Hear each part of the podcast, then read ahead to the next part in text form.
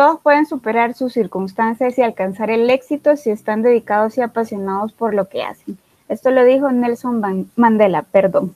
Bienvenidos a nuestro tercer podcast, Hablemos de Cultura. En esta ocasión vamos a explicarles y a poderlos sumergir dentro de las emociones, en, dentro en el liderazgo.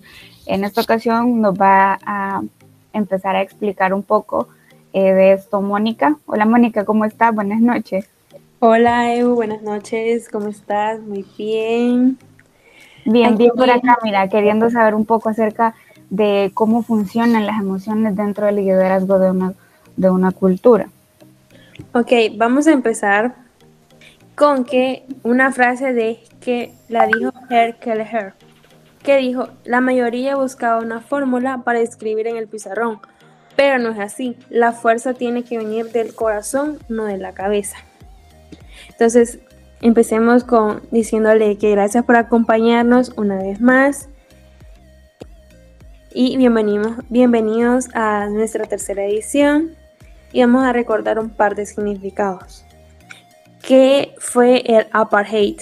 El apartheid es un sistema político utilizado en Sudáfrica para jerarquizar a la sociedad dividiéndola y separándola por razas, de tal modo que el poder siempre los la tenían los blancos, como lo podemos observar en la película Invictus, que es eso se hablará un poquito más adelante. Eh, también eh, que mediante aquella de, de, las personas de color negro, ellos quedan marginados a vivir en pequeñas zonas de las que no podían salir y los discriminaban de todos sus derechos como humanos y sociales. Eh, la palabra emoción sabemos que se origina en su mitología, etimología, perdón, que viene del latín emotio. Aquella que nos hace cambiar algo, las emociones son reacciones físicas y mentales que llevan al ser humano el movimiento a la acción. Aquí la palabra emoción, en ese sentido, casi es bastante equivalente a los factores movilizantes o estados físicos que impulsan a un mejor desempeño en nuestro trabajo. Para poder tener un buen liderazgo tenemos que llegar a entender que las personas, que nuestras emociones primarias que uno quiere desarrollar e impartir son un sentido de propósito, pertenencia y gratitud, un entorno de compromiso y confianza, autoestima, orgullo y compromiso. Estos son los cinco estados emocionales a los que un líder eh, tiene que prestar bastante atención si es lo que desea que su organización o su empresa eh, se ponga en el desempeño para que Disculpa que te interrumpa, Mónica, pero entonces a raíz de esto yo tengo una pregunta. Así hablemoslo eh, un poquito, eh, discúlpame la bulla, pero es que aquí donde estoy, donde estoy reunida con ustedes, pues pasan carros a esta hora. Entonces, bueno, lo que te quería preguntar, entonces, un líder tiene que estar emocionalmente, bueno, digamos, un poco estable para poder guiar y llevar la batuta de su compañía. Porque acuérdate que eh, en esta ocasión, bueno, un líder tiene encima eh, tanto como problemas personales y como problemas dentro del administrativo que él tiene que llevar. No sé si, ¿qué opinas acerca de eso? Porque, ¿cómo puede nivelar eso? Eh, empecemos que el líder siempre tiene que mostrar confianza y lealtad a todos sus empleados. Porque si él muestra confianza y lealtad, ellos van a decir, Ok, si por ejemplo les habla claro, eh, hay personas que a veces como que están como incómodos con su trabajo y lo hacen así como de ganados. Si ellos les dicen, mira, hacer esto o hablan, porque eso sí, hay que tener en los trabajos siempre hay que tener como un espacio para que ellos puedan expresarse, o sea, qué es lo que no les, qué, qué les parece o qué no les parece para que así eh, haya un mejor desempeño en todas las personas. O sea, va a haber una mejor cultura que se muestre que los valores imagínate, eh, que venga un jefe y te diga desde el principio, buenos días a todos, sin importar eh, de qué rango vengas o todo. O sea, va a decir como... Eh, ahí es donde incluís, discúlpame, ahí es donde incluís la opinión de tus colaboradores para que ellos también se, se sientan importantes y tener un buen cimiento dentro de la cultura, dentro de la empresa, ¿verdad?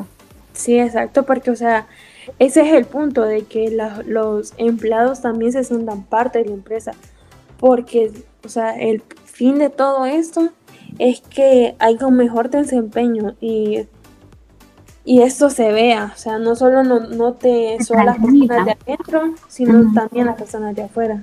Ok, que los públicos, tanto como internos y externos, perciban la cultura con base al liderazgo, al buen liderazgo del, del que lleva la batuta de la corporación, ¿verdad? Exacto. Súper interesante, Mónica. Gracias. Ok. Y ahora vamos con mi compañero, con Calvin, que nos tiene otros apuntes muy importantes para este tema de ahora, que es sobre la cultura y la, el liderazgo en la cultura. Calvin. Hola, buenas noches Mónica y buenas noches este, Unices. Eh, yo les voy a hablar un poco sobre también, siempre sobre las emociones, pero también en la comunicación, el impacto que genera en la comunicación y en el liderazgo. Y para iniciar voy a, a seguir con la frase, si no pueden comunicarse adecuadamente, ahí terminó todo. No tiene sentido seguir y las cosas pasan con una velocidad vertiginosa por eso en el mundo moderno uno tiene que poder comunicar y hacerlo de un modo claro y simple. Bueno, la comunicación tiene dos impactos fundamentales. Por un lado, transmite la información requerida para realizar las actividades del marco del trabajo del Machine Usual.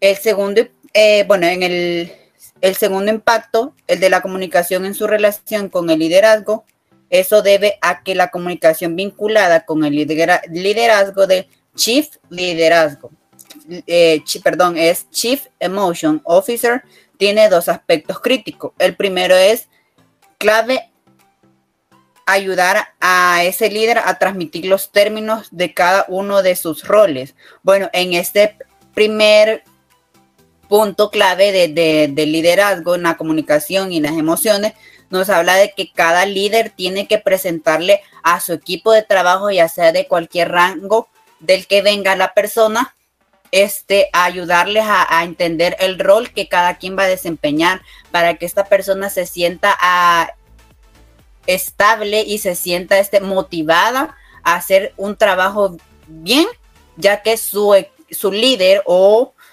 su jefe este, lo involucró explicándole adecuadamente, de una forma entendible y simple que la persona pueda entender qué es lo que él va a desempeñar. Bueno, y como segundo lugar, tenemos la comunicación tiene un efecto primario y herente, la conexión y la generación de confianza. Todo jefe y líder de un equipo de trabajo tiene que generar confianza, tiene que darle empatía a su grupo del que él está encargado, para que las personas se sientan como eh, ese, como e, esa confianza de contarle a su jefe o a su líder de las cosas que están pasando dentro de la empresa, qué es lo que está bien, qué es lo que no está bien, para que lo puedan eh, solucionar como equipo, no que muchas veces hay en las empresas sucede de que si uno falla, le echan la culpa a ese que está fallando y tal vez no es así porque todos tenemos que seguir un sistema de trabajo. Entonces, si uno falló, fallamos todos. Entonces, y es por, por, por algo que tal vez no se explicó adecuadamente o porque no tuvimos la confianza de preguntar por qué, eh, por cómo se tenía que realizar. Entonces, es por eso que a veces suelen fallar algunas cosas dentro de las empresas. Entonces tenemos que, nosotros, eh, si somos jefes, líderes de nuestros equipos, en los lugares que, cada quien desempeña en su trabajo, entonces tenemos que ser empáticos y generar confianza a nuestro, a nuestro equipo. Y para seguir, permítanme. Eh, también están los niveles de comunicación, son los siguientes los que nos dicen por qué la comunicación genera un gran impacto dentro de la empresa para tener empatía y confianza. Como se los explicaba anteriormente, que todo líder debe de tener empatía por su equipo entre el equipo de trabajo y clientes. O sea, debemos de ser empáticos con nuestro equipo de trabajo y con nuestros clientes. Y el primer nivel de la comunicación se relaciona con las ideas y la información. El segundo nivel de la comunicación se refiere a las emociones, las entradas y la salida son los que llamamos empatía e inspiración. El tercer nivel de comunicación tiene que ver con los, con los comportamientos concretos, lo que hacemos en realidad y lo que debe lo, que los demás hacen. Entonces nosotros debe, bueno, en el primer nivel de comunicación, la relación y la ciudad de la información. Esto nos quiere decir a que nosotros sí tenemos que aceptar todas las ideas, todas las ideas que nuestro equipo nos realiza como jefes o líderes para poderlas este, echar a andar y hacer una estructura y informarle a los demás cómo se va a realizar este trabajo, cómo se va a realizar esta idea que sugirió alguien. Entonces, para que nuestro equipo se sientan con esa libertad de que los toman en cuenta de que todo lo que ellos comunican lo toman en cuenta para poderlo implementar en el trabajo.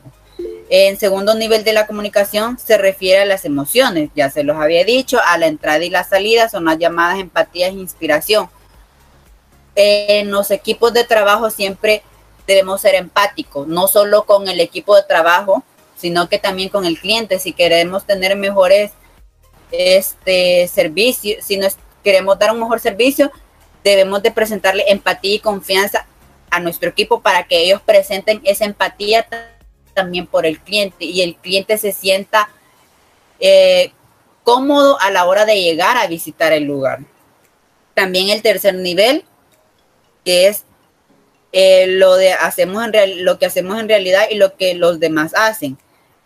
Aquí es bueno comunicarle lo que en realidad se va a realizar en nuestra empresa o lo que se hace en nuestra empresa y lo que los demás hacen. Se tiene que explicar que, eh, por ejemplo, está, encontramos eh, los derechos humanos, ellos se dedican a hacer solo un área de trabajo. Entonces, cada área de trabajo tiene sus, asignaciones. Entonces, cada persona que va entrando a la empresa se le tiene que ir explicando el rol que desempeña cada área de, de, la empresa, la que, que se pueden encontrar dentro de una empresa. Así que hoy voy a dejar a mi compañera Eunices para que ella, o no sé si tienen alguna pregunta. Fíjate que no, solo un comentario, porque con lo que dijo Mónica anteriormente, este, o sea que esto va súper entrelazado con las buenas prácticas de la identidad corporativa, ¿verdad? Porque imagínate, tomar en cuenta eh, lo que los colaboradores dicen y y hacerlos a ellos parte de las decisiones que se hacen dentro de la compañía o empresa o entidad o organización. O sea, eso hace de que sea una base sólida para una empresa. Y eso es muy interesante, la verdad, que es donde voy a, a, concluir esta, este meet, esta reunión, porque la verdad es que es muy importante que las emociones de un líder estén bien eh, claras para poder llevar al éxito a su organización. Eh, por eso tengo esta frase para ustedes.